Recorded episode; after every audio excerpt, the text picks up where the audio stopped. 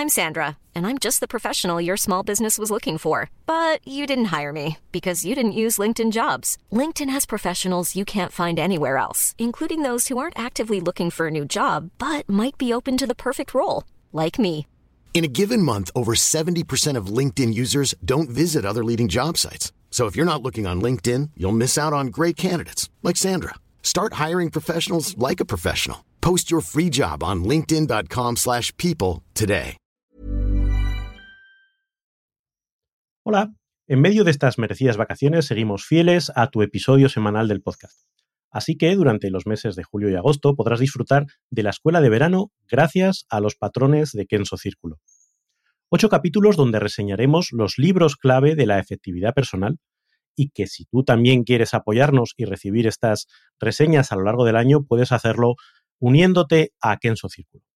Como miembro de Kenso Círculo recibirás cada mes una reseña de los mejores libros de productividad, accederás de manera anticipada y sin publicidad a los episodios del podcast y recibirás un descuento en nuestros cursos online y, lo más importante, nuestra eterna gratitud. Así que te esperamos en kenso.es barra círculo y disfruta de la reseña de esta semana.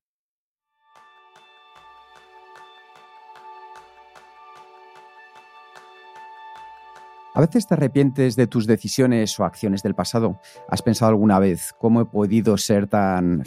pon la palabra que tú quieras? ¿Quieres que esto no vuelva a suceder en el futuro? Pues ese es el tema principal del programa de este mes, donde vas a aprender cuáles son tus sesgos cognitivos de la mano del libro Predictable Irrational o Las trampas del deseo de Dan Ariely. Bienvenidos a un nuevo episodio de Kenso Círculo, el podcast donde descubrirás los libros para vivir la efectividad para ser más feliz. Yo soy Jeroen Sánchez, aprendiz en no sobrevalorar lo que ya tengo. Yo soy Raúl Hernández, aprendiz en identificar los agujeros de mi comportamiento. Y yo soy Kike Gonzalo, aprendiz en justificar mis decisiones irracionales de manera racional. Así que bienvenidos a todos los miembros de Kenso Círculo y bueno, hoy tenemos un autor relativamente especial, ¿verdad, Jerún? Especial, sí, ¿vale? Es un, un experto en la neurociencia, ¿no? Eh, y ya hemos hablado en, en el último reseña de cuando hemos rápidamente buscando quién es esta persona y tiene un aspecto un poco curioso, el aspecto físico como mínimo, ¿no? Y este es debido a un accidente que, que, que ha tenido hace muchos años, cuando era pequeño, que se ha quemado, me parece que era 80% de su cuerpo por un accidente. Y esto hace que, durante muchos años estaba en el hospital, tratamientos con mucho dolor. Y aquí, eh, ya muy joven, me parece que solo tenía 17 años, que ya eh, empezaba a observar algunos comportamientos que no eran de todo racionales. ¿no? Y de ahí, básicamente, ha salido este, esta obsesión para la, psicología y especialmente estos comportamientos humanos y los sesgos que tenemos nosotros como humanos es curioso porque, tal y como lo cuenta él, parece la, la historia de, de, generación de un superhéroe, ¿no? Es como a Spider-Man le mordió la araña y a él pues le, le, explotó el experimento científico que estaba haciendo y, y eso le ha llevado pues a, a, explorar todo ese mundo del comportamiento humano y de relacionarlo con, con la economía o con las decisiones que, que tomamos, ¿no? Y ese es un poco el, eh, la rama de, de, la ciencia económica que él, que él trata eh, versus la economía clásica, ¿no? que yo creo que ahí es el, donde empieza a, rascar, ¿no? a la economía clásica que dice que todos somos perfectamente racionales, y yo me acuerdo cuando estudiaba, pues te ponían el ejercicio de qué prefieres, bolas de cañón o mantequilla, ¿no? Y entonces, pues ibas viendo a medida que ibas avanzando y como que tomabas decisiones muy racionales basadas en la utilidad marginal y, en fin, este tipo de conceptos. Y, y Dan Ariely junto con otros es los que exploran y dicen, diciendo, oye, que, que aunque tú te creas súper racional, luego hay un montón de veces en las que te comportas de una manera que no, que no se justifica con esa racionalidad. Y esto lo hemos visto todos, ¿no? Yo creo que a veces hemos hecho una compra que ves, hey, pero ¿cómo me han podido vender esto, no? Sí, el origen al final del interés por Dan Ariel y por cómo tomamos las decisiones, como bien decía Jerón, viene cuando una explosión a los 17, 18 años le provocó unas quemaduras que le hicieron pasar tres años ni más ni menos, con sus días y con sus noches en un hospital. Imaginad lo que significa eso para cualquier persona, alejarse de los amigos, del día a día. Y es ahí donde empezó su interés por comenzar a observar y reflexionar sobre su propio comportamiento y también el comportamiento que tenían los demás. Un ejemplo es que os podéis imaginar el dolor tan intenso que sufría a causa de las quemaduras. Y si alguna vez os habéis quemado, cosa que a mí sí que me ha pasado, pues tanto dolor es la quemadura como aún más son las curas. Pues a él todos los días las enfermeras lo tenían que ir empapando en el desinfectante y remover sus vendajes tan rápido pues como era posible. Él, que era al final el que sufría el dolor, decía que se lo quitaran más de manera más lenta para que el dolor fuera un poco menor. Y las enfermeras insistían en que no, que no había diferencia. Pues al salir del hospital, Dan Ariely llevó a cabo una investigación en la Universidad de Tel Aviv que demostró quién tenía razón. Pues en este caso, el paciente. Y aunque hay que decir que su investigación no provocó un cambio generalizado en el tratamiento de pacientes, sí que le condujo hacia esa vida, centrándose y especializándose en los estudios acerca de por qué las personas juzgamos mal las consecuencias de nuestro comportamiento y continuamos haciendo cosas irracionales, aún, haber, aún después de habernos equivocado.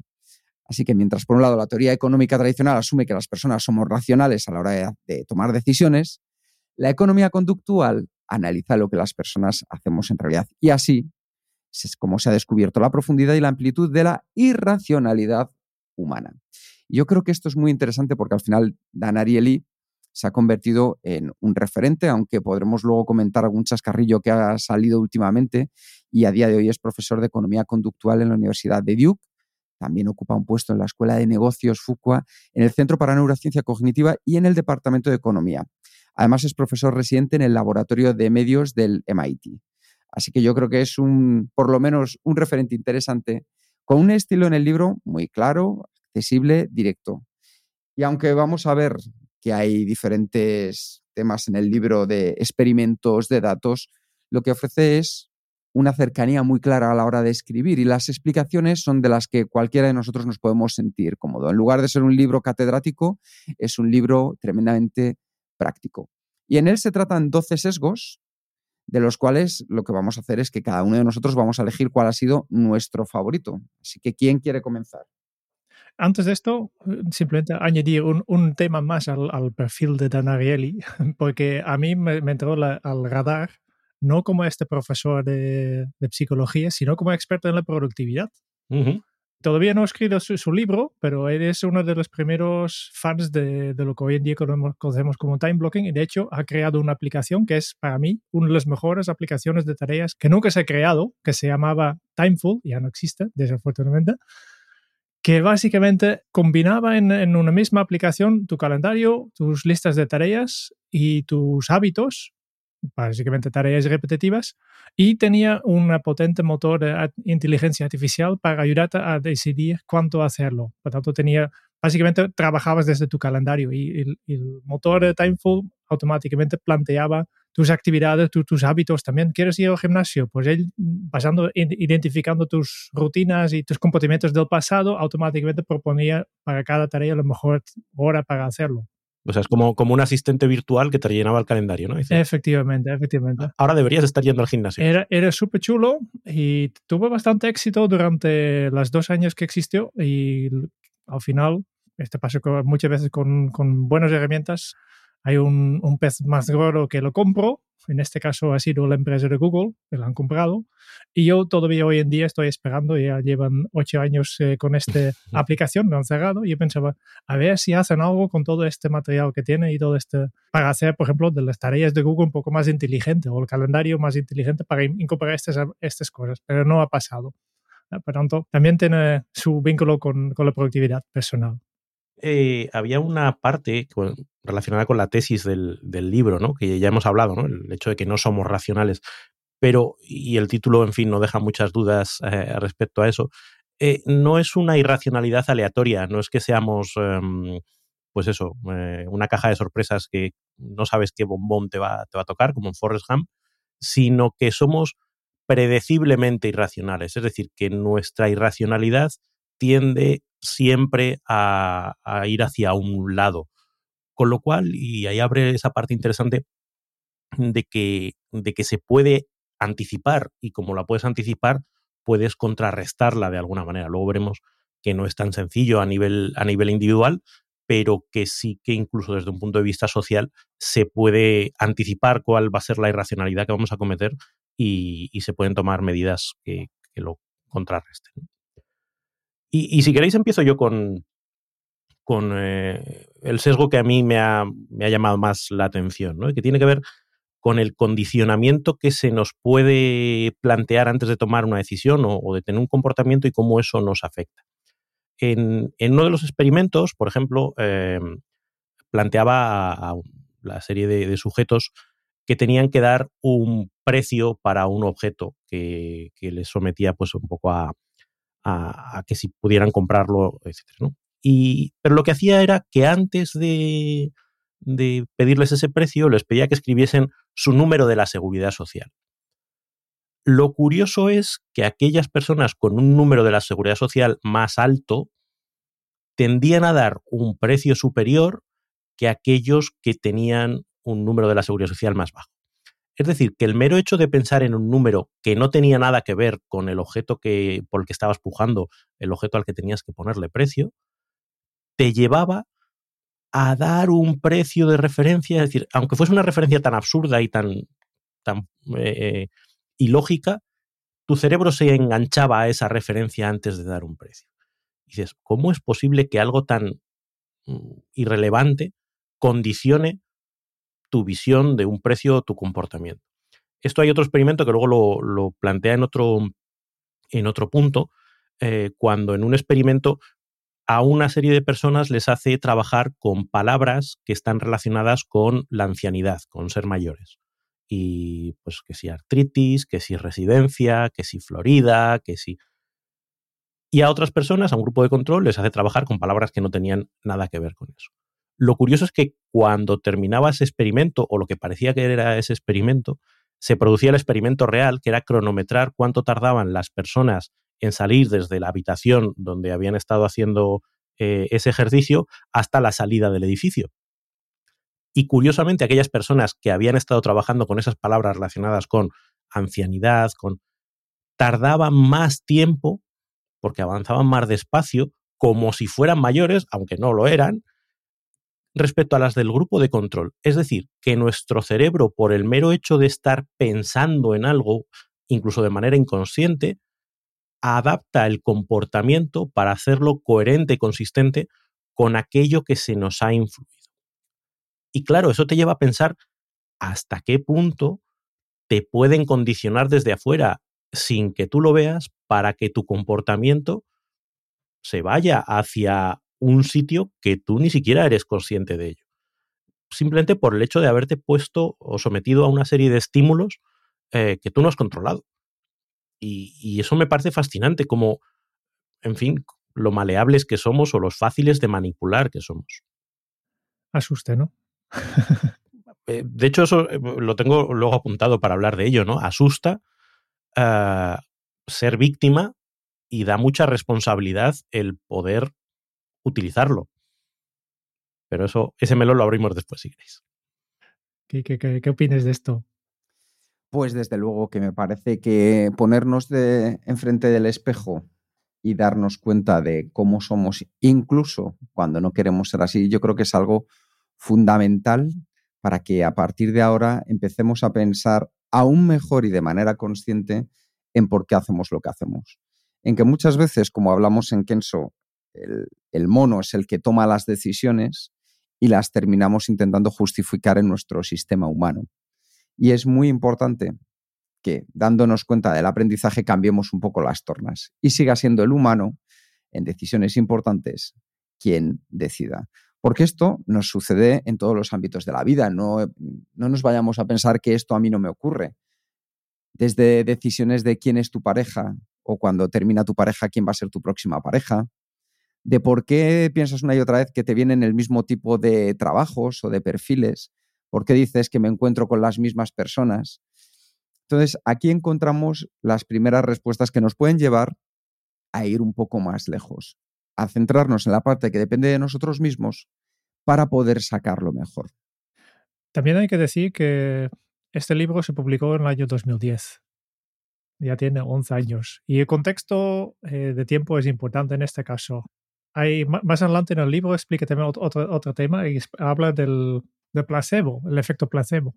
Y explica, por ejemplo, de cómo es posible que en el año 2010 todavía hay muchas eh, operaciones quirúrgicas en, que hacen en el hospital que nunca han hecho una prueba, una prueba científica para probar si realmente es. No, nunca han hecho pruebas de voy a operar a una persona de verdad y una hago la operación placebo para ver si esta operación realmente funciona en el año 2010 y dice, no, no, ahora mismo en todos los otros campos ya hacemos este tipo de pruebas. Y, si miras los experimentos que hace el, el Dan Ariely, siempre dice, bueno, pues tengo un grupo de control primero, ¿no? Porque este en cada capítulo explica unos experimentos que él dice en su laboratorio, ¿no? Eh, tengo un grupo de control y tengo eh, el grupo de que, que, estoy realmente probando, ¿no? El efecto estoy probando. Uno que, que hace el test normal sin, sin por ejemplo, sin apuntar su número de, de, seguridad social y el otro lo hacen de esta forma para ver si cambia. ¿no? Siempre hay un grupo de control. Esta es la manera de hacer las investigaciones.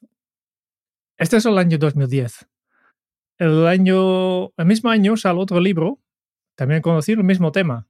Eh, no sé si lo conocéis, ¿eh? pensando rápido, pensando, pensar... Despacio. Despacio, despacio, de, Daniel Kahneman, ¿eh? Thinking Fast and Slow que básicamente trata, trata exactamente el mismo tema, que habla también del... El cerebro mono y el cerebro humano, ¿no? Al final es el... Sí, vale, eh, sí, eh, tiene este... Además, eh, esta es la diferencia, yo creo que la gran diferencia de Daniel Kahneman y Dan Ariely es Daniel Kahneman ofrece una explicación, en este libro solo habla de sesgos y, los identifico, y aquí ya, está. Y la, gracia es también en Daniel, Kahneman dedique todo un, capítulo a este, este concepto de priming, de cómo imprimir estas cosas, ¿no? También el mismo año. Y en el año 2011 van a cambiar un poco las cosas en, cómo, hacemos investigaciones eh, científicas en el mundo psicológico. ¿eh? Porque se han notado que si miras el libro, si, si lees los experimentos que hace, mm, todos los experimentos, eh, experimentos que Dan explica son experimentos con un grupito de alumnos. Y de aquí, eh, lo, que, lo que hasta el año 2010 ha pasado es que han hecho un experimento con un grupito de alumnos, 30, 50, 100 personas, y, y sacan una conclusión de aquí. Y resulta que, que en el año 2011 había una, un gran informe explicando que muchos de estos, estos experimentos pequeños no se ha podido replicar. No se ha podido replicar. Y uno de los grandes conceptos que, que no, todavía no se han podido replicar ese es justo este el efecto de priming. Y de hecho, el, Daniel Kahneman ya se ha disculpado públicamente de, hey, eh, este capítulo, aunque yo continúo creyendo en el efecto priming, yo creo que existe, pero todavía no hay ninguna prueba científica que, que demuestre realmente que este efecto realmente existe, porque lo que hemos hecho hasta ahora son pequeños experimentos en pequeños entornos y como siempre, muy poco profesional, ¿no? Porque al final si eres estudiante de psicología, te dicen, ¿quieres 10 euros para contestar un test? Cuatro preguntas, ya sabes que me están haciendo un experimento. No es tanto, ¿no? Ya vienes condicionado también, porque ya sabes que aquí va a pasar algo. Y siempre estamos hablando de, estudiantes de, un, eh, de unas universidades de élite, que no son la población genérica, ¿no? Y, y, siempre son pequeños grupos. Ahí hay un punto que yo creo que tiene que ver un poco con, con todas las ciencias sociales.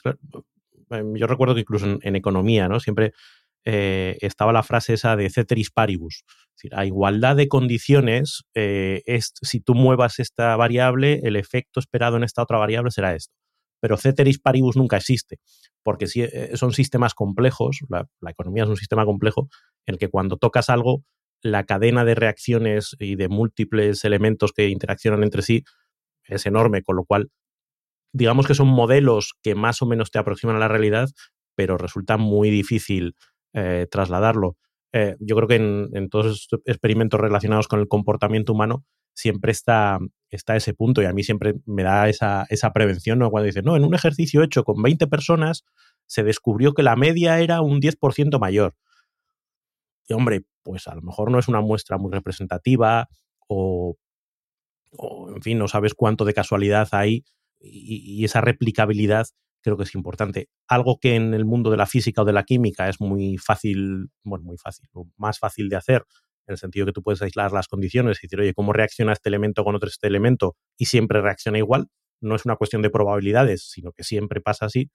Aquí estamos hablando de medias, estamos hablando de, distribuciones más o menos normales del comportamiento.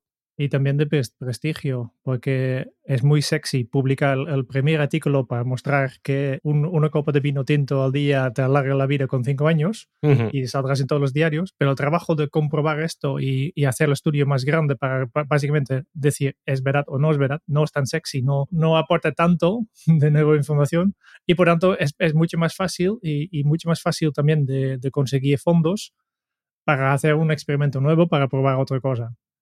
Sí, incluso eh, nos lleva a cuestionar eso cuando lo dice la ciencia. Digo, bueno, bueno, bueno, bueno, vamos a ver, lo dice la ciencia. Mm, la ciencia no dice lo mismo con la misma fuerza y con la misma intensidad en todos, en todos los, sitios. Pasa incluso en la medicina, ¿no? Al final, para que un medicamento sea considerado eficaz, eh, hablamos de porcentajes. Ni siquiera hablamos de que, oye, este, siempre que tomes este medicamento, cualquier persona va a tener este efecto, sino que en términos generales se ha comprobado con estudios de doble ciego, bla, bla, bla, que sí que tiene un efecto de un X%, pero no es ni para todo el mundo, ni... Con lo cual, ese lo dice la ciencia, yo siempre es como, uh. De hecho, cuando alguien me dice lo dice la ciencia con ese argumento de autoridad, es como, uh, uh, dime qué ciencia en concreto, qué experimento en concreto y, hablamos. Yo siempre contesto que, que el 80% de las cosas que la ciencia dice, mm, más tarde se prueba que no es verdad. la, ciencia en un, en, un, día también decía que, que, la Tierra era plana. ¿no? al final es esto. Pero al final, yo estoy con Kahneman, ¿eh? que aunque no hay todavía hoy en día, no existen estas pruebas para em, demostrar científicamente el efecto de priming, yo creo que sí que existe. No, no, quiere decir que no existe. Y fíjate, yo creo que la, la, el valor de este libro y de estos argumentos, más allá de que te tiren la ciencia a la cabeza, ¿no? y te digan, no, esto está demostrado en un experimento y por lo tanto es verdad, yo creo que lo bueno es el que te abre a pensar. Es decir, ¿será verdad esto? Y, te hace reflexionar sobre tu propia vida o sobre tu propia actividad y decir, uy, espérate, ¿y, y, por qué? Si, si, esto no existe, ¿por qué en los supermercados pasa esto? ¿Y por qué la publicidad hace esto? Y cuando empiezas a estar un poco con esa alerta, empiezas a ver cosas a tu alrededor que dices, eh, y si yo empiezo a trabajar en esto y a hacer microexperimentos en mi día a día, ¿qué pasa? Yo también me puedo condicionar, me puedo, me puedo generar eh, eh, unos... Es algo que nosotros hablamos muchas veces también, ¿no? Pues, oye, cuando defines una identidad y cuando defines una identidad, luego tienes un comportamiento coherente con esa identidad. Eh, el efecto Pigmalión. Hay un montón de elementos en nuestro día a día que dices, mm, parece bastante coherente que independientemente de que haya un experimento científico que lo demuestre a todas dudas, por aquí hay algo que, merece la pena tirar de ese hilo. Pero ¿hay alguna manera este efecto de priming de, poner un número en la cabeza o, información anteriormente en la cabeza que aparentemente no está relacionado? ¿Cómo, podemos utilizarlo en la práctica? Eh, a ver, yo no he llegado al punto ese de, mm, saber cómo, cómo, aplicarlo, ¿no? O, darle esas vueltas. Eh, yo recuerdo algún, algún ejercicio de mentalismo eh, de estos mentalistas que salen en la tele, que es una de las herramientas que utilizan, ¿no? Me acuerdo que em, había un mago, yo creo que era inglés, un, ilusionista inglés, ¿no? Que cogía a una persona y en el escenario era capaz de adivinarle que el animal que estaba pensando era la jirafa y la mujer era como, ¿cómo es posible que haya adivinado con la jirafa? Pero luego te ponían todo lo que había hecho a lo largo de ese día esa persona y el programa le había estado poniendo a lo largo del día un montón de, eh, estímulos relacionados con, con, la jirafa. ¿Cómo podemos trasladarlo a nuestro día a día? Pues yo qué sé, imagínate, eh, yo quisiera hacer más deporte, por poner una, situación un poco absurda. Eh, ¿Qué pasa si yo cuando me levanto, eh, la música que me pongo es la de Rocky. Eh, y es la primera canción que me pongo a lo largo del día. ¿Qué pasa si los pósters que tengo en, la habitación tienen que ver con deporte? ¿Qué pasa si lo primero que hago es verme una mm, entrevista que hicieron en YouTube a un deportista que te explica no sé qué? ¿Qué pasa si tengo un póster de Nadal? Pues probablemente mi comportamiento se vea estimulado por todos esos estímulos a hacer un, comportamiento eh, coherente con eso. Porque lo elijo como mi identidad y entonces voy, si la ropa que tengo es ropa deportiva, lo que sea, o igual que si eh, los pósters que tengo son los que tengo aquí atrás que tienen que ver con, pues, con lo que hacemos nosotros, ¿no? Con la ley de Pareto, con la aceptación, con la dualidad, con... Pues probablemente mi comportamiento tienda a ser más coherente porque tengo todos esos estímulos a la vista a lo largo, a lo largo del día. Ah, interesante, sí. Sí, sí. Estoy contigo. Es un muy buen consejo. Hey, Dave. Yeah, Randy. Since we founded Bombus, we've always said our socks, underwear, and T-shirts are super soft. Any new ideas? Maybe sublimely soft. Or disgustingly cozy. Wait, what? I got it. Bombus. Absurdly comfortable essentials for yourself and for those facing homelessness. Because one purchased equals one donated. Wow, did we just write an ad? Yes. Bombas. Big comfort for everyone. Go to bombas.com slash ACAST and use code ACAST for 20% off your first purchase. Hold up. What was that? Boring. No flavor. That was as bad as those leftovers you ate all week. Kiki Palmer here, and it's time to say hello to something fresh and guilt-free. Hello Fresh. Jazz up dinner with pecan-crusted chicken or garlic butter shrimp scampi. Now that's music to my mouth. Hello Fresh. Let's get this dinner party started. Discover all the delicious possibilities at hellofresh.com.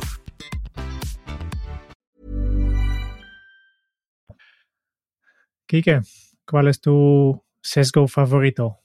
Pues de este libro yo me voy a quedar con el que habla del, de lo gratuito, del cuidado que hay que tener con aquello que, que, nos regalan y el poder que tiene la palabra gratis en cada uno de, de nosotros.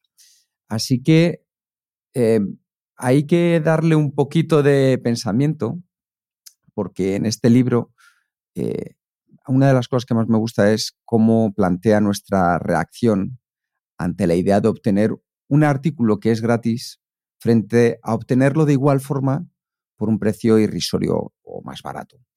Y lo cierto es que solemos aceptar la idea de que nos envíen la compra gratis a casa incurriendo en un gasto superior al esperado y en cambio obviamos un descuento mayor en términos económicos a la hora de realizar la compra por no renunciar a la obtención de un artículo gratis. Y lo veremos en uno de los ejemplos que también nos pone Dan Ariely y por el que yo he pasado, que por eso me gusta compartirlo con vosotros. Y yo creo que hay que pensar en ello, porque al final lo que en el subconsciente supone obtener algo sin desembolso económico, en realidad muchas veces implica incurrir en un gasto.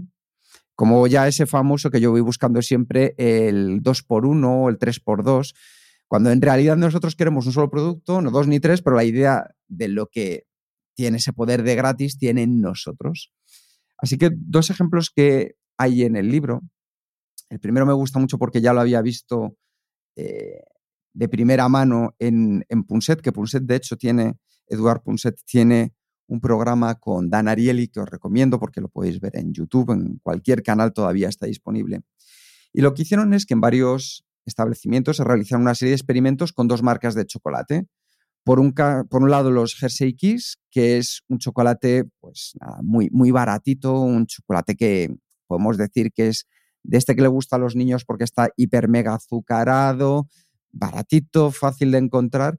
Y por el otro lado, pues esas trufas maravillosas de, de con un chocolate de verdad. ¿Qué es lo que se hizo? Pues que se les asignó un precio especial. La muestra de chocolate de Lindt se puso a 15 centavos, la mitad de lo que era su coste real. Y el de Kiss a un centavo. Entonces, hay que entender que la gente conoce muy bien en Estados Unidos la diferencia entre uno y otro, también para ponernos en contexto. Pues en el primer experimento se comprobó que la gente escogía más la opción de coger la trufa de Lindt en vez del chocolate a un precio tan irrisorio. La lógica, es decir, si me ofreces algo muy bueno por la mitad, prefiero gastarme un poquito de dinero y llevarme esto que es de calidad en lugar de llevarme este otro chocolate que es más barato, que lo puedo encontrar más fácilmente, porque el precio aquí, aunque haya bajado, pues tampoco lo veo tan interesante. ¿Qué sucedió? Que lo interesante vino después, cuando se dio un paso adelante con el experimento, descontando simplemente un centavo al precio asignado, de tal forma que el chocolate Lin pasaba a costar 14 centavos y el de Kiss pasaba a ser gratis. ¿Cuál fue la reacción? Pues que el 66% de las personas elegían la opción del chocolate gratis en vez del chocolate de mayor calidad. Es decir, escogían el Kiss por encima del Lindt al contrario de lo que había sucedido en el primer experimento. Se repitió la prueba en un restaurante con la posibilidad de meter en la cuenta de la comida la muestra de chocolate que se eligiera y la gente siguió eligiendo, pese al valor de la comodidad asignado, la opción de gratis de nuevo. En este caso, pues la gente escogía la opción sin riesgo, aquel que implicaba no tener que incurrir en un coste pese a no gustarle la alternativa escogida. Lo curioso es preguntarse si se realiza lo mismo con bienes necesarios como puede ser, por ejemplo, la fruta, donde la gente no opta por escogerlo gratuito y, y tememos al riesgo de si tiene implicaciones para este tipo de compra. Es decir, con chocolates me lo creo, pero si me están dando un bien más de primera necesidad, como pueda ser carne, pescado, fruta o leche, ahí me puedo llevar un pequeño resquemor. Y lo bueno es que si nos vamos, como decía Jerún, a día de hoy, al mundo que estamos viviendo, al mundo online, nuestra sociedad online, pues viene el ejemplo de Amazon. Y en Amazon se dio un caso típico del poder de lo gratuito. Resulta que durante mucho tiempo como política de marketing, Amazon lanzó la opción de envío a domicilio gratis con la compra de un número determinado de artículos o al llegar a un gasto mínimo, que de hecho es otra cosa que acaban de lanzar otra vez o relanzar hace relativamente poco. Y era una forma pues, de incentivar las ventas. Es decir, si superas los 29 euros, el envío es gratuito. ¿Qué sucedía? Que en todos los Amazon las ventas incrementaron, salvo en un país que fue Francia. ¿La razón? Pues que pese a tener la opción de envío gratuito, había que incurrir en un coste de 20 centavos para usar este servicio. Es decir, había que añadir 20 centavos, el precio era lo que serían 20 centavos. Simplemente, la mera idea de incurrir en un gasto adicional no necesario implicó que el comprador francés de Amazon no aumentase su gasto en la tienda para tener la opción de envío gratuito. Es decir, no era solo que llegaras a los 29 euros, por ejemplo, sino que además tenías que añadirle 15 céntimos más. Pues simplemente esos 15 céntimos hacían que la gente no comprara más. Enseguida Amazon Francia cortó con ese coste y las ventas se duplicaron. Así que es curioso comprobar la irracionalidad que tenemos a la hora de tomar decisiones cuando la palabra gratis está implicada, porque al final no se valora el coste real de lo que nos ahorramos de verdad. Los dos ejemplos son clarificadores. Además, hay que tener en cuenta que el poder de la palabra gratis es tan potente que se puede decir que al menos en mi caso, me nubla la vista. Yo si veo un 2 por 1 ahí que voy aunque no necesite la segunda, aunque pague un poco más sabiendo que está más barato en otro sitio. Pues obviamente las empresas tienen que hacer sus cuentas y no van a ser muestras gratuitas que no regalen a todo el mundo, sino que seleccionan muy bien potenciales clientes como herramienta de marketing francamente muy útil. Y pensamos que nos llevamos algo sin coste y mirado el gasto con detenimiento observamos que hemos incurrido en un coste adicional que en principio no estábamos dispuestos a que ocurriese. Son pequeños trucos del marketing. Y hay una cosa que me parece también muy interesante analizar respecto a esto y es, recuerdo que esto lo leí en otro libro que era de ciencias de venta aplicadas al neuromarketing, que cuando tú ofreces algo gratuito, la persona que lo recibe se siente en deuda contigo. Entonces, Simplemente cuando recibimos, por ejemplo, una muestra de algo que es gratuita, cuando tengamos la opción de comprar un producto relacionado con eso, tenderemos más a devolver el favor, por así decirlo, entre comillas, y comprar otra vez esa marca que nos dio una muestra gratis, a comprar otra marca distinta del mismo producto. Así que porque yo he sufrido en primera persona las carnes de lo gratuito, este es mi sesgo favorito. Yo tengo un recuerdo muy vívido de esto. Eh, cuando mi mujer estaba embarazada de mi primer hijo, pues fuimos, típico error de novato, a, esas ferias de pues para embarazos y organizada por una revista del, gremio, ¿no? Y pues allí pues, muchos stands de que si te vendo la, sillita, que si te vendo la mochilita y no sé. Y en un momento determinado miro a, a la izquierda y veo que se está formando una fila, pero enorme, enorme, enorme de gente. ¿Qué, está pasando? Y estaban regalando eh, potitos, un, potito chiquitito. Un potito chiquitito que en términos de coste monetario, si lo comprases en el supermercado, pues costaría mm, dos perras. Y la gente estaba dispuesta a echar media hora, tres cuartos de hora haciendo cola por conseguir esa muestra gratuita. Y yo miraba diciendo, qué poco valora la gente su tiempo. Porque claro, antes eh, eh, decía aquí que em, hay un coste oculto Y a veces ese coste oculto no es que en ese 2x1 te estén vendiendo la unidad mucho más cara de lo que querrías o que donde tú crees que te estás aprovechando, te están aprovechando de ti. Es el, la dedicación de tiempo. De hecho, hay otro, otro ejemplo que él pone en, el libro, eh, que es el, día de acceso gratis a los museos. A mí me ha pasado alguna vez de bajar a Madrid y el día que, o en el horario, que es ya última hora de la tarde, en el que se permite el acceso gratuito al Museo del Prado, hay una cola kilométrica de gente que por ir en el momento que es gratis, dice, pues si a lo mejor si hubieras venido esta mañana te hubiese costado 10 euros entrar, o con carné joven mm, la mitad, y estás invirtiendo una, una hora y media de tu vida por ahorrarte 5 euros, 10 euros. Y imagínate cómo está dentro del museo. Claro, la experiencia es, eh, pero ¿cómo es gratis? Y luego, eh, para esto siempre me viene a la mente aquel vídeo que circuló hace tiempo, ¿no? De, de una feria de turismo donde sacaban los típicos paraguas que regalaban, ¿no? Y salían con el carrito de paraguas y la gente no esperó ni a que ni a que llegasen al stand ni nada. O sea, llegaban, cogían, la gente se llevaba cinco paraguas, porque es gratis. ¿eh? ¿Qué vas a hacer con cinco paraguas? No sé, pero es gratis. Entonces es, eh, hay un meme, de hecho, ¿no? en internet, ¿no? Es it's free, it's free. Nos, no es que nos rubre la mente, nos la desconecta completamente. Es como es gratis. Allá que voy. A ver si funciona este sesgo. Tenemos un libro que se llama Siete pasos hacia tu efectividad. Y es gratis. Cuéntame más, Jerón, cuéntame más. Y es gratis si te suscribes a nuestro boletín. ¿eh?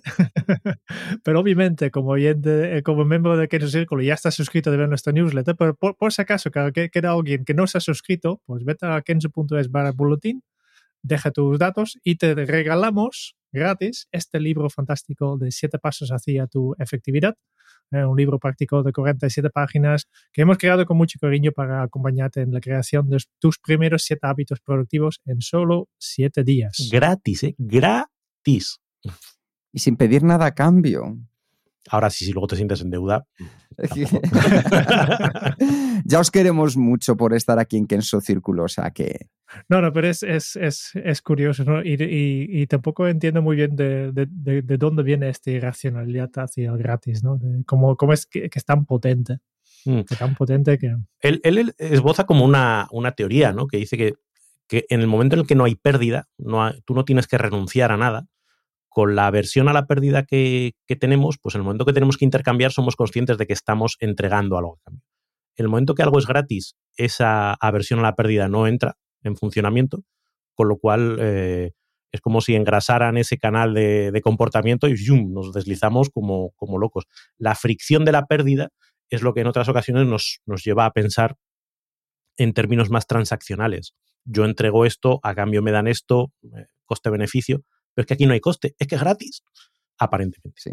Yo creo que además hay un tema que es muy importante que tengamos en cuenta respecto a este sesgo. Y es que pensemos qué estamos dando a cambio.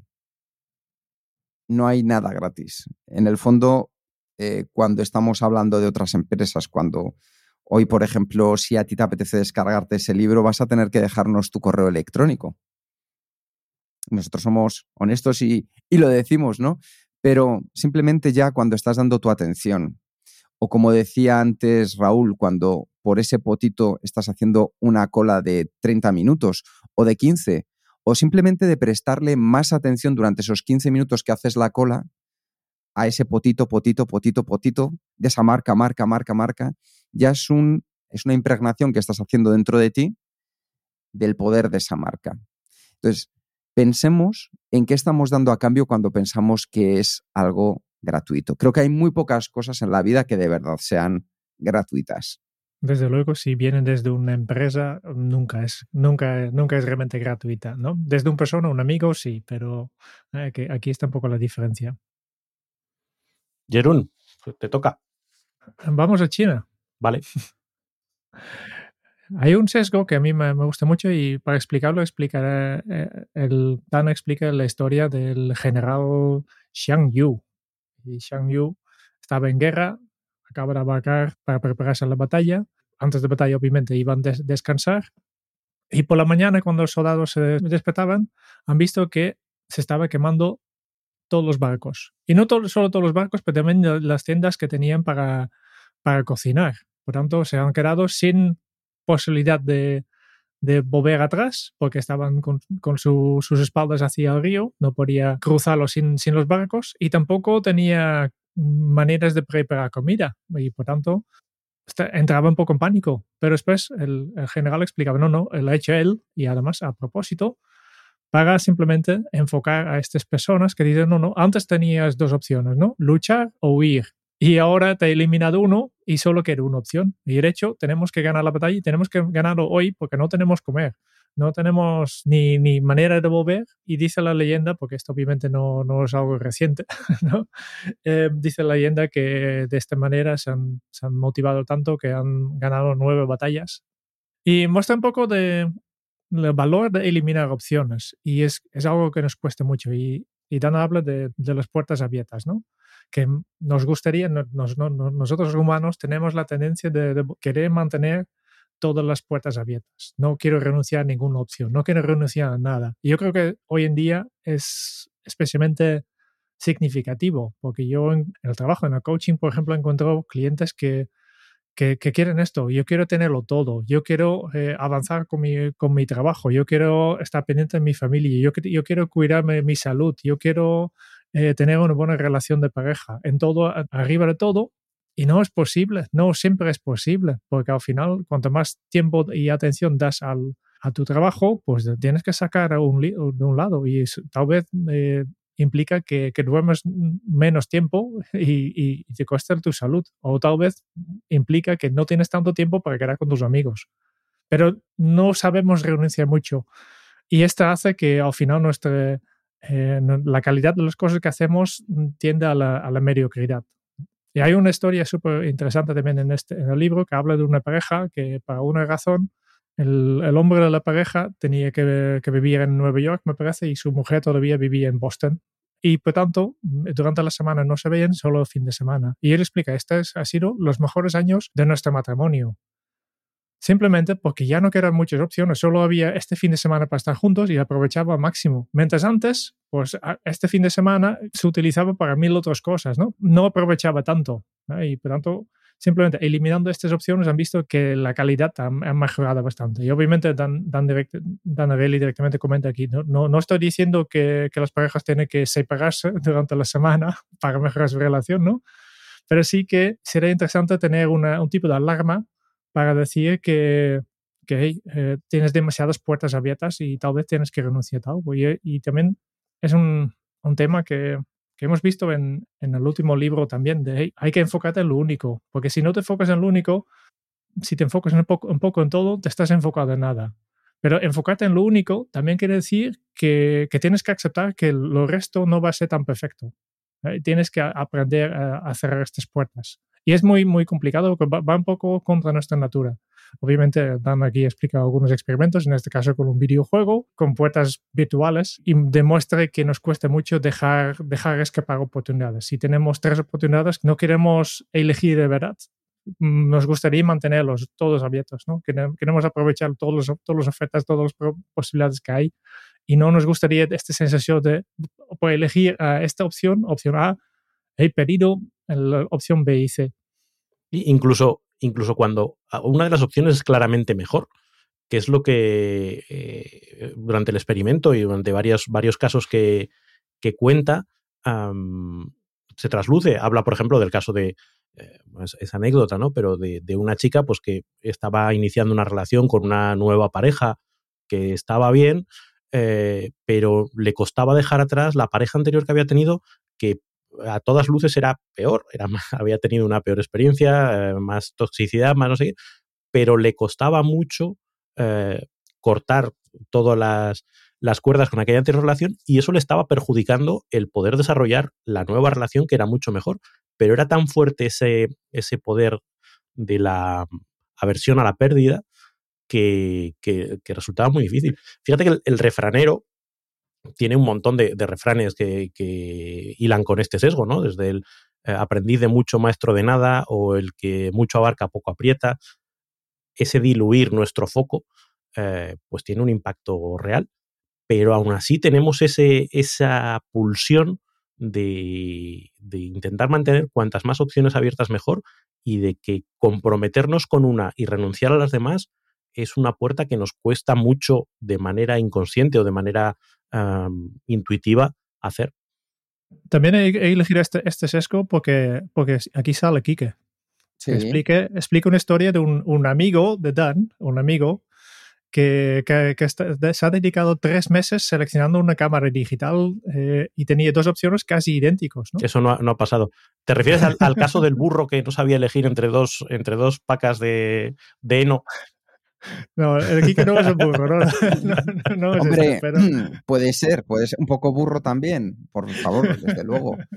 Con lo que a mí me gustan los burritos. La, la pregunta de, de, de, Dan para esta persona de las cámaras es, bueno, pues eh, durante estos dos meses que he estado dudando de comprar una como otra, otra que eran casi iguales, ¿cuántas oportunidades de hacer buenas fotos con la cámara has pedido en estos meses? Que no teníais ninguna cámara, ¿no? Sí, ahí entra yo creo que también el síndrome del impostor. Y lo interesante es pensar en aquellas personas que han llevado esto al siguiente nivel y centrarse en una sola cosa. Antes hablabas de, este general chino, este militar chino, pero es algo que hacían los rusos. Los rusos en el, en, el desembarco de, de Stalingrado, lo que hacían es que a un ruso le daban una escopeta y a otro ruso le daban munición. Y decían, pero ¿dónde está mi munición? El que tenía escopeta. Y el otro decía, pero ¿dónde está mi escopeta? Decía, no, no, cuando muera un compañero tú coges lo que se ha caído y solo tienes una salida hacia adelante porque detrás estaban los propios rusos para que quien volviera los ametrallaba. Entonces, yo no digo que nos centremos en esto, que es muy bélico, pero os quería poner el ejemplo de Ted Rath. ¿Conocéis a Ted Rath? No. ¿Sabéis quién es? No. ¿No? Bueno, esto es porque nos gusta mucho el fútbol americano. Pero el, equipo ganador de este año de la Super Bowl, es decir, el, evento más importante a nivel mundial anual, que es el fútbol americano, han sido Los Ángeles Rams. Y Los Ángeles Rams tienen a un entrenador que se llama Sean McVay. Y lo curioso es que tiene un asistente que se llama Ted Rath, que aparte de otras funciones, una de ellas es la de mantener al técnico, a Sean, fuera del campo durante el partido.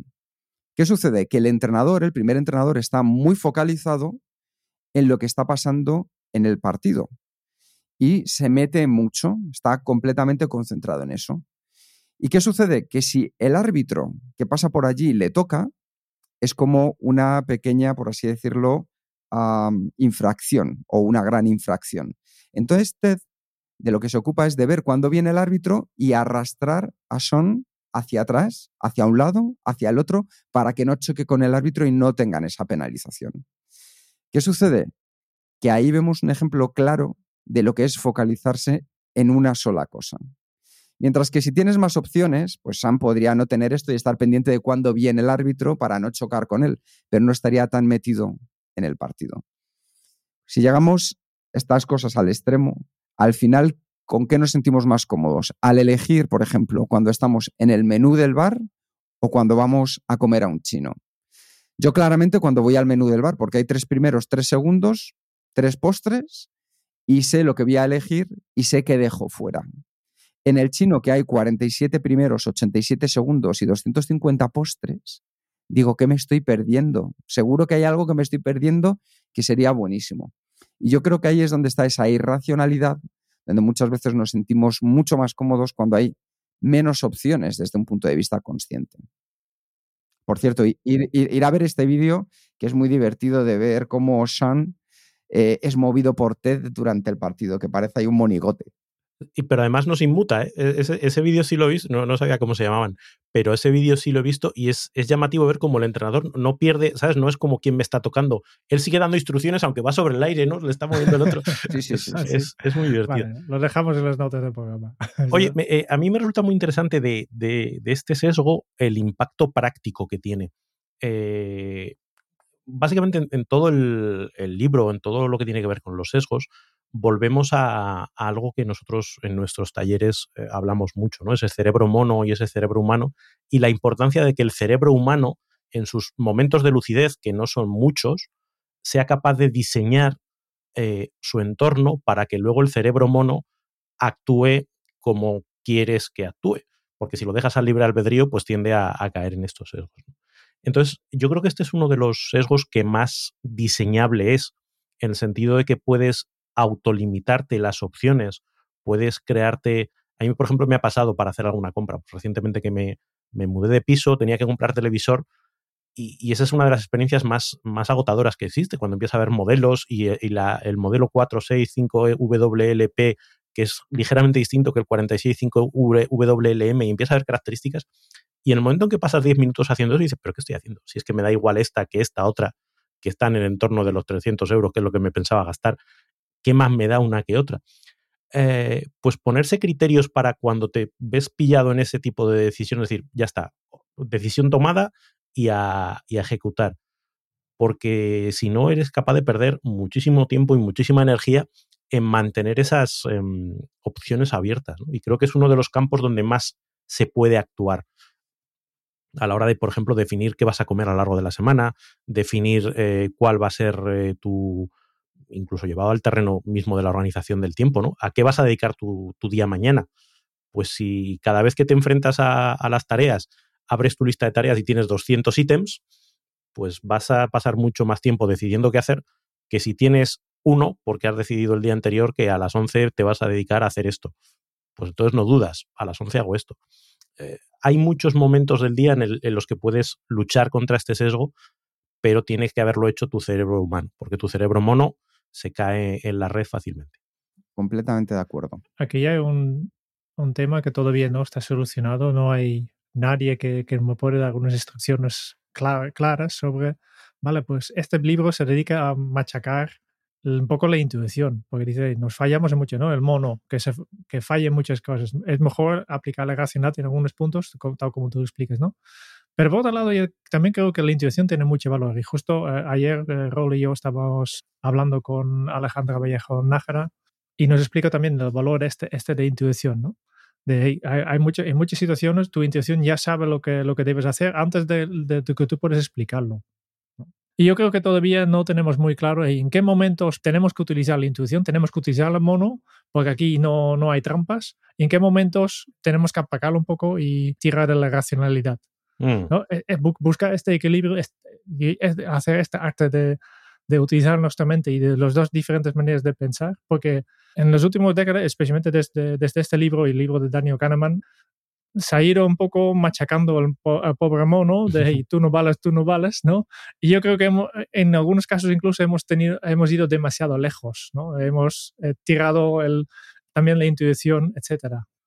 Sí, yo, fíjate, ahí creo que es, que es un input relevante, ¿no? Yo, creo que lo interesante es que eh, no se trata de descartar al mono. De hecho, se suele decir que si no fuera por el mono no podríamos vivir. Es decir, si siempre estuviésemos tomando decisiones conscientes las 24 horas del día, nos explotaría la cabeza porque sería, sería horrible. Pero sí entender que esa forma en la que estamos construidos eh, tiene vulnerabilidades y que esas vulnerabilidades pueden ser aprovechadas en nuestra contra, muchas veces por, por los que se dedican a las ventas y al marketing, eh, o que también podemos utilizarlas para apalancarnos nosotros en ellas. Eh, no se trata tanto de desprestigiarla, sino de, sabiendo que está ahí, cómo podemos utilizarla a nuestro favor o defendernos de quienes lo quieren utilizar eh, en nuestra contra. Y, respecto a la intuición, yo creo que, que, es eso, es interesante cuando tenemos un pálpito, cuando nos nace algo de las tripas, cuando meterlo en consideración, no despreciarlo como, va, qué chorrada, sino, oye, voy a ponerle un poquito de atención. No significa que nos vayamos a tirar de cabeza y sin pensar a, esa intuición, pero sí decir, oye, si aquí hay algo que mi sexto sentido me está diciendo, ah, voy a ponderarlo un poquito y, a veces incluso voy a fiarme de ello, porque la vida a veces te descubre, como nos, contaba Alejandra de uno de los experimentos que, se había hecho, a veces eh, ese cerebro mono sabe cosas que la racionalidad tarda en justificar, pero que en el fondo el cerebro mono sabía desde el principio. Sí, de hecho hay un episodio de, también vuelvo a Punset, en el que explica que la intuición, más allá de lo que pensamos, está basada en hechos científicos, en hechos que tienen que ver con nuestra propia experiencia y cómo hemos ido almacenando determinada información que aunque nosotros no seamos conscientes, es como un procesamiento que hace nuestro cerebro de manera colateral para darnos más información basada en hechos. Entonces, es mucho más racional de lo que pensamos. Os recomiendo mucho ese capítulo porque lo explica a la perfección. Muy bien, vamos a a ir cerrando y lo último que nos queda es el estilo y la valoración. Y Kike, como tú has elegido este libro, ¿por qué no vas primero? Venga, voy yo primero. Estilo claro, accesible, directo y como decíamos al principio, aunque relate numerosos procedimientos experimentales y descubrimientos, no te aburre con jerga o detalles técnicos. Además, ofrece yo creo que una conexión muy clara entre lo que es la vida de la persona que lo está leyendo y cada explicación, es decir, nos lo acerca a nuestro día a día. El libro me parece que es práctico y la investigación que contiene pues se extiende más allá de ir simplemente a centrarse en una sola ciencia en concreto, sino que abarca muchas de ellas. Y es un libro que puede ayudarte a tomar decisiones más conscientes sin importar sobre qué, ya sea desde establecer una estrategia en tu empresa hasta encontrar pareja o simplemente elegir qué vas a comprar a partir de ahora en el supermercado. Por la parte mm, un poco de puntos de mejora, pues desde luego que el tema en la que está basado sus experimentos, que es algo que yo creo que hay que, hay que considerar. Yo creo que ahí no lo hemos comentado, pero últimamente han salido algunas noticias un poquito mm, de Dan Ariely, y yo creo que eso es, es importante, que no los ha podido comprobar todo en grandes experimentos. Y principalmente es ese punto que yo le puedo echar un poquito eh, en falta. Yo le pondría un 425. No un 426, un 425. No, un 425 porque mi número de la seguridad social termina en 25. Ya te, han dominado. Raúl. Eh, pues yo coincido con Kike en, la valoración del estilo. Creo que es eh, un estilo muy conversacional, tiene, pues eso, hasta divertido, ¿no? El, cómo relata los, los experimentos y, las conclusiones. A mí hay algo que me llamó la atención y es que tiene un carácter como muy episódico. Eh, me recuerda a estas series donde pues todos los episodios son variaciones un poquito de lo mismo. Digamos que la tesis del libro está planteada en la introducción. El título. el título, de hecho y a partir de ahí lo que se dedica es a poner ejemplos y pone 12 como podría haber puesto 24, supongo, ah, o, 6. No hay una línea argumental que te vaya llevando a, descubrir progresivamente una conclusión. La conclusión está planteada desde el título y, lo que te pone son ejemplos. Y a mí eso, pues en un momento determinado llegó al momento de que dice, bueno, pues otro más y otro más, vale, ya, ya he pillado la idea. Y luego hay una cosa que me, que me llamó la atención, y de hecho yo estuve leyendo la versión extendida y revisada, que se produce justo después de toda la crisis económica. Eh, y, ahí lo que hace es insistir en, en, un sesgo que ya tiene todo el libro, que tiene cierto componente político-social. Es decir, extrae una serie de conclusiones respecto al comportamiento humano y las eleva a esto que implica pues para cómo nos organizamos, yo qué sé, la seguridad social, o cómo nos organizamos, eh, o cómo deberían organizarse los impuestos, o cómo deberían organizarse. Es decir, que tiene una agenda, ah, no sé decir política, política social, pero que, impulsa sus propios puntos de vista más allá del contarte el sesgo, contarte el experimento. Y a mí eso en algún momento me chirriaba, no porque no sea relevante, creo que que es interesante pensar en ello, pero digamos que tomaba postura, tomaba posición. Hay una cosa que me gusta mucho, que, es, eh, que también plantea en la introducción, dice, oye, yo te cuento esto, pero lo interesante es que trates de llevarlo a tu vida, de que trates de llevarlo a, circunstancias tuyas y cómo puedes aplicarla. Yo creo que ese es un ejercicio que el libro te invita a hacer, pero que luego tienes que hacer tú. Oye, este sesgo que he identificado, ¿cómo lo puedo, cómo me está afectando en mi día a día y cómo podría utilizarlo para, para mi beneficio o protegerme de ello? Eh, y, luego otro punto que también Daniel Kahneman en su día planteaba es el ser consciente de todos estos sesgos no te impide caer en ellos. Eh, puedes hacer un ejercicio de conciencia, pero en el momento en que la conciencia cae, todos tendemos. Y, yo creo que todos hemos, hemos experimentado, si alguien te da algo gratis, dices, perdonad, que me están esperando porque hay algo gratis. Eh, y pues esto lo he leído en el libro de Dan Ariely, ya, pero caes igual. Y eso pues también te hace consciente de, de, dónde estás. Para mí es un, 4.24. No, eh, un 4. Eh, sí, eh, creo que es un libro muy, muy interesante y una forma muy interesante de acercarte a este mundo de los sesgos. Sí, una pregunta. ¿Habéis leído a Kahneman? Yo sí. Mm, parte. Vale, vale. Porque, porque efectivamente yo creo que, que, se parecen bastante. ¿no? también este, me reconozco mucho en, también, en, también son episodios que me pasa eh, exactamente lo que tú explicabas, lo tenía todavía más con, con el libro de Kahneman. ¿no? De, de hecho, yo no lo terminé. O sea, llegó un momento en que era otra más. Sí, vale, vale, ya entendiendo. Los humanos no sabemos de estadísticas y ya está. ¿no? Em, y, pero por esto, estoy completamente de acuerdo con vosotros. Me ha gustado mm, leer sobre los experimentos, me ha gustado las anécdotas, los, los ejemplos que, aporta. Eh, me, ha, gustado también cómo en el caso que era posible, también tiraba de su propia vida, de su propia experiencia, más que nada del, accidente y lo que ha vivido ahí, ¿no? Simplemente para explicar muy bien, sin enrollarse demasiado, porque no, es un libro que se, me, se, ha hecho largo, al menos no, no por, concepto, ¿eh? tal vez 13, 13 sesgos era demasiado, Sí, pero cada uno, cada uno se leía rápido. Yo me lo planteé leer un, capítulo al día y era como, pues, pues qué rápido se ha pasado. Efectivamente. ¿No? Y, y vale, pues y el resto de los comentarios de... Yo soy, siempre soy muy práctico. Yo siempre estoy buscando pautas, pero no de, a ver, ¿cómo puedo, cómo puedo aplicar esto a mi, a mi día a día? ¿no? Pero entiendo también que este tema tampoco hay siempre una solución con cuatro pasos para evitar que caes en la trampa del gratis o cuatro pasos para... No, no, no, no, es tan fácil aplicarlo a, la vida. Por tanto, yo siempre estoy buscando esto y tal vez en este sentido me, ha quedado un poco decepcionado, pero es más un error, un fallo mío que un fallo del libro. Em, por tanto, al final yo también me quedo con, con cuatro estrellas. Ok. Muy bien, Jerún.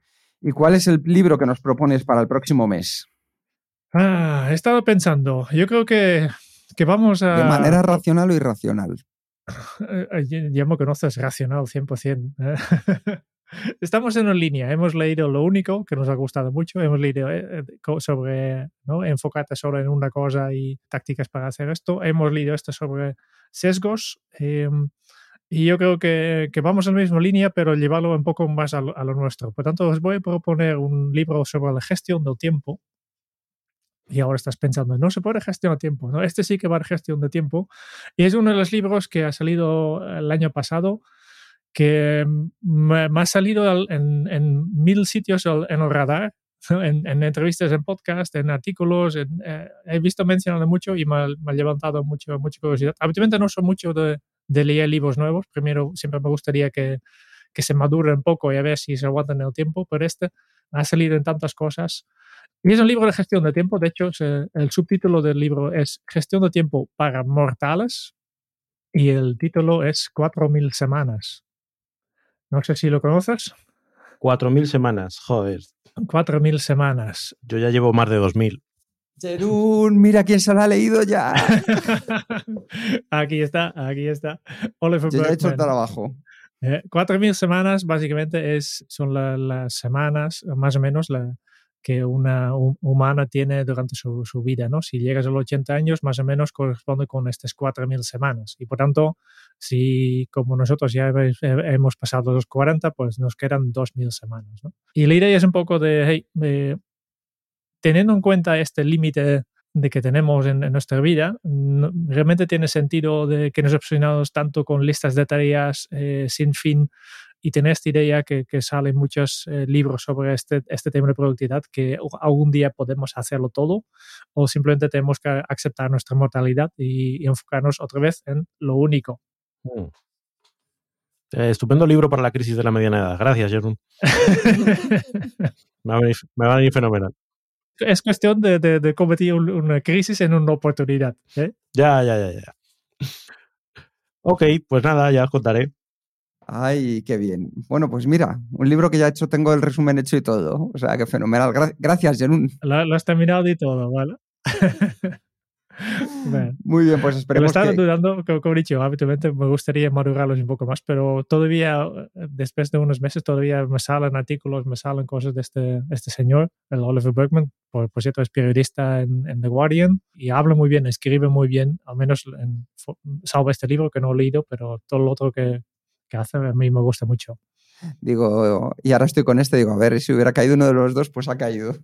Muy bien, pues terminamos, terminamos como siempre. Esperamos que haya sido de utilidad, que este libro te haga seguir eligiendo Kenso de manera racional, irracional y por intuición y que sigas disfrutando con nosotros. Muchas gracias por escuchar el podcast de Kenso. Si te ha gustado, te agradeceríamos que te suscribas al podcast, lo compartas en tus redes sociales o dejes tu reseña de 5 estrellas para ayudarnos a llegar a más oyentes.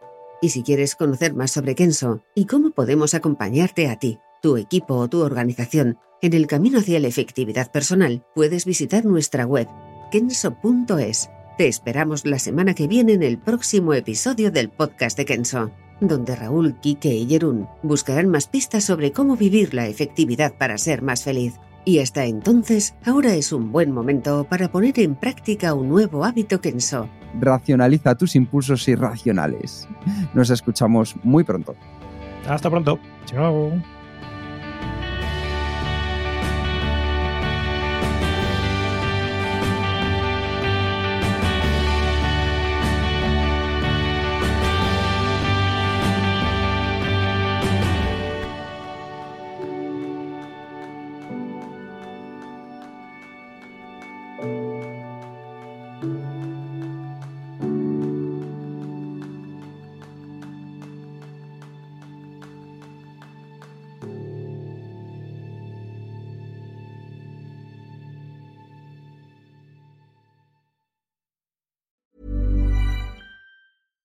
Deserves the best, and there's no better place to shop for Mother's Day than Whole Foods Market. They're your destination for unbeatable savings, from premium gifts to show-stopping flowers and irresistible desserts. Start by saving 33% with Prime on all body care and candles. Then get a 15-stem bunch of tulips for just $9.99 each with Prime. Round out Mom's menu with festive rosé, irresistible berry chantilly cake, and more special treats. Come celebrate Mother's Day at Whole Foods Market.